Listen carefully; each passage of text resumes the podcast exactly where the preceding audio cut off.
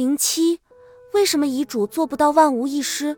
尽管遗嘱设置了很多保护措施，但是人类的行为是很难预测的。随着家庭状况的改变，可能会出现各种复杂的干扰因素。虽然我们不能把所有意外的可能都列出来，但有一点是肯定的：每当家里有人将要离世时，总会有乱七八糟的事情冒出来。不管是在父母或者配偶的决定中感到被轻视的家人，还是积怨已久的亲戚之间，所以总免不了诉诸公堂。就算兄弟姐妹们都已年逾花甲，也并不意味他们童年的心理创伤已经痊愈。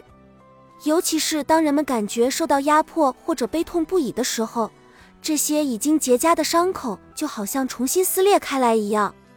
因此，尽管设立遗嘱的目的是防止纠纷，但是即便最神圣权威的文书也无法迫使家人们团结一心，反而有可能会扩大分歧。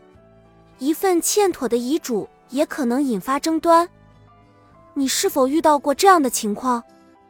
你有一个相伴二十多年的伴侣，而且你指望对方在你老了以后能够照顾你，但是你们并没有结婚。弗吉尼亚·帕默是一家律师事务所里从事遗产规划和信托的律师。他说：“如果你没有结婚，没有把你的伴侣放在遗嘱或者信托里，也没有授予对方任何形式的受益权或者联合所有权，那么当你去世后，”对方很可能会备受冷落。帕默在三十五年的职业生涯中，只遇到过一个案例，是死者的家属遵从其临终前的心愿，同意赡养死者的女友。你也许会觉得你的孩子是世界上最慷慨、最周到的人，但是当他们付清了你的所有账单后，可能并不想分遗产给别人，并且会辩解说，如果爸爸真的想要保护你。他就会把你放在遗产规划里。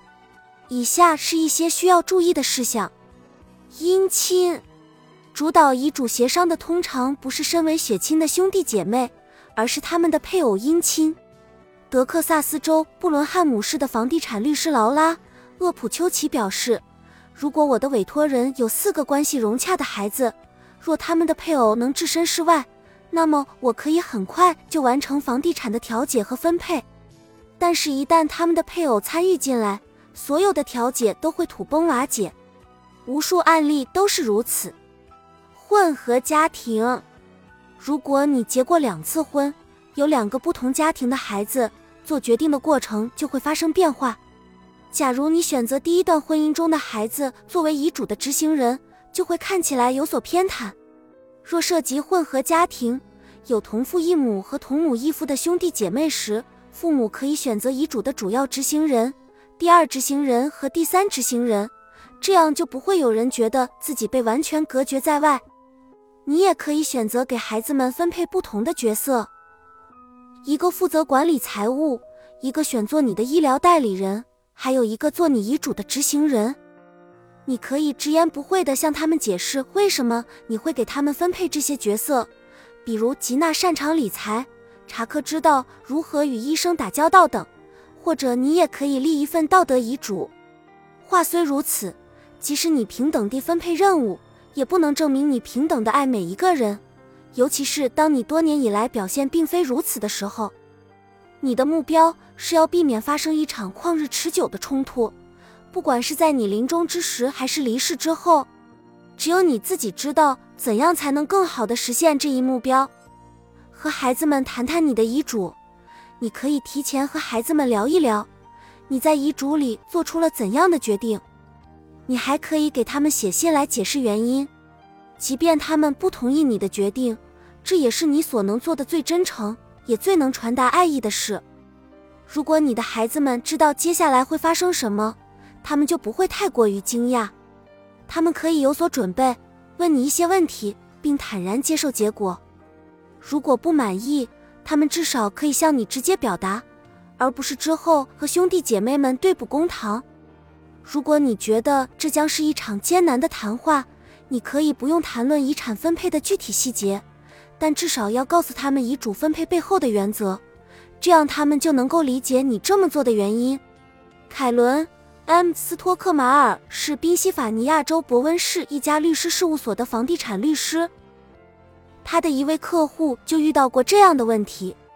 这位客户再婚已经二十五年，是家里的顶梁柱。他的妻子在之前的婚姻中有已经成年的孩子，他自己也有两个来自第一段婚姻的孩子。他将把遗产分给他的两个孩子和第二任妻子。他指定了第一段婚姻中的儿子作为遗嘱执行人，并且和他的孩子们一起讨论了他的计划。家里所有人都对遗嘱内容知根知底，直到他被确诊为一种晚期疾病。就在这个时候，他和现任妻子修改了遗嘱，他的现任妻子成了联合执行人，并且将分得更多的遗产。而他并没有告诉自己的孩子。当他去世后，他的孩子们哀痛地聚在一起去查看遗嘱。结果，这时他的现任妻子告诉孩子们：“哦，那不是正确的遗嘱了，我们已经修改过了。”他的孩子们很生气，起诉了他们的继母，声称他们的父亲当时并没有足够的心智能力做出决定，是他的现任妻子操纵他修改了遗嘱。如果他们的父亲能在死前和孩子们聊一聊这件事的话，他们和继母之间也许会有一些折中的余地。但是他们的父亲没有那样做，这感觉就像遭遇了逝者的背叛。为人父母的责任是终身的。如果你做了一些孩子们不喜欢的改变，想让他们理解你确实不容易。但是。坦白告诉他们实情，仍然是你作为父母的责任。无论孩子们多大年纪，他们总是把自己当成你的孩子。和你在一起时，就会希望你永远承担大人的角色。如果你能做到坦诚相待，那么就让孩子们决定他们是否愿意接受这个改变。但是有一点可以肯定：如果你欺骗了他们，又离开了人世，让他们自己来处理。那就多半没那么容易得到原谅。雇佣律师，如果你想同时处理好你的遗产规划和其他生前预立文书，例如遗嘱、生前信托、预立医疗指示、持续性授权书等，我们强烈建议你找个律师。要想制定合适的规划，花费并不便宜。但是如果你不提前做好这些文书工作，等你离世后，家人往往会付出更大的代价。可撤销的生前信托，生前信托是用来处置你的资产，如银行账户、房产等的一种法律文书。这些资产在你活着的时候属于你，在你离世后，你所选择的代理人，又称继承受托人，如家人、朋友或者律师，会将这些资产转移给你的受益人，如配偶或孩子。因此，一份信托往往涉及三方：你管理你资产的受托人。以及受益人，受益人会成为你资产的新一任所有者。信托是可撤销的，也就是说，只要你意识清醒，就可以在任何时候以任何理由改变信托。一旦你死亡，信托就无法撤销。生前信托与遗嘱，关于你是需要生前信托、遗嘱，还是两者都需要，我们也希望能够给你一个明确清楚的答案。但麻烦的是，这取决于你财产的多少，以及你所在地的法律规定。如果你有一处单独所有的房产，此外还有其他重要财产，那么最好同时准备生前信托和遗嘱。虽然处理遗产方面，信托似乎比遗嘱效率更高，但是遗嘱具有一些信托所不具备的重要作用。例如，你有未成年的孩子，想要为他们指定一个监护人。如果你在孩子们满十八岁之前去世的话，监护人可以照顾他们。在很多地方，你必须通过遗嘱规定这类事项。如果你的财产不多也不复杂，你可能会想要省掉准备生前信托的费用。任何共同拥有的财产，如果所有权在你和配偶或者孩子的名下，将在你离世后自动转移给另一个所有者。但是，如果你有一个以上的孩子，可能还是需要信托，来保证他们都成为受益人，为你的信托注资。在中国，信托的发展时间还不太长，从第一单家族信托出现，距今不过十余年的时间。但在二零一八年之后，信托已开始逐步被越来越多的高净值人士所关注和使用。如果你在中国做信托，同样能保证你的资产可以更加快捷高效地转移到受益人的账户中。与美国类似，中国也有着一整套完善的遗产继承程序。这套程序需要所有继承人一起办理，且需准备好繁琐而复杂的法律文件。一旦出现继承人的纠纷，还需要通过司法程序来处理，让财产转移面临更加不可控的局面。而信托可以简化上述手续，让你的受益人更方便地获得资产。当你准备在中国成立信托时，也需要借助专业人士的力量。但除了找律师，更常见的情形是。你可以找一家金融机构，比如银行、保险公司、信托公司，来帮你处理相关事务。相较于律师事务所，中国的金融机构客户数量更多，资金管理能力更强，且具有稀缺的受托人资质，是大家做信托的主要选择。在中国做信托，你同样也要考虑把哪些资产转入其中。如果你计划转入的是现金和保单，那么你只需要找对应的金融机构，向信托账户打款，或者完成保单的变更手续就可以。但如果你计划转入其他类型的资产，比如房产和股权，则需要先经过受托人的评估，且手续会比较复杂。另外一点需要注意的是，你在中国以外的资金和资产是没法转入在中国成立的信托的。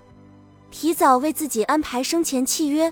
前面说到可以做生前信托，为自己的财产做分配，或是利用保险分担部分医疗费用与照护费用。但事实上，关于身后事也是一笔不容小觑的支出，却往往被忽视。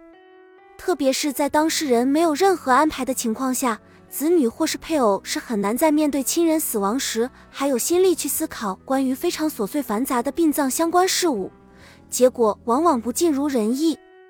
而生前契约有如下优势：为自己做决定跟安排，由自己选择想要离去的方式，让子女或另一半知道自己倾向的殡葬安排，提前将费用专门准备，避免遭遇无预期的支出或浪费。可挑选专业服务公司，减少操办人的繁琐压力与事务。自己的意愿不会被变更，会有专业服务公司按合同约定提供指定服务。中国的父母总是会替子女操心，不愿他们承担太多经济压力与心理悲伤。若有生前契约，则除了有专业服务公司负责操办后事，让子女省心之外，也能提供相当程度的心灵抚慰。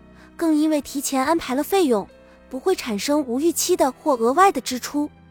如果是丁克族，或是不愿意麻烦他人的人，更能通过生前契约减少很多纠纷。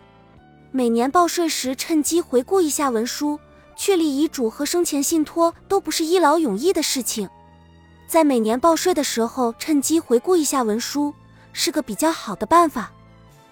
如果相关文书不符合最新情况，就要立即进行更改。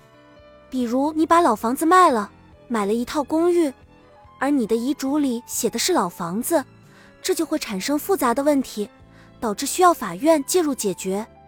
还有，不要忘记在你又生了孩子，或者因为结婚有了继子女的时候，更新一下受益人名单，将文件集中放置，缓和治疗医师伊拉·毕奥格的母亲露丝突然去世了。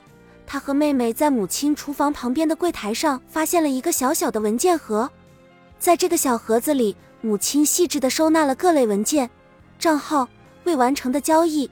以及办理后事和分配遗产所需的其他所有东西，在母亲去世后的情绪动荡时期，这对他们来说是一份不可思议的礼物。伊拉和妹妹都觉得妈妈好像从天上伸出了慈爱之手来帮助他们。毕奥格说：“这不是洞察生死的佛教智慧，而是一位犹太母亲对她孩子的爱。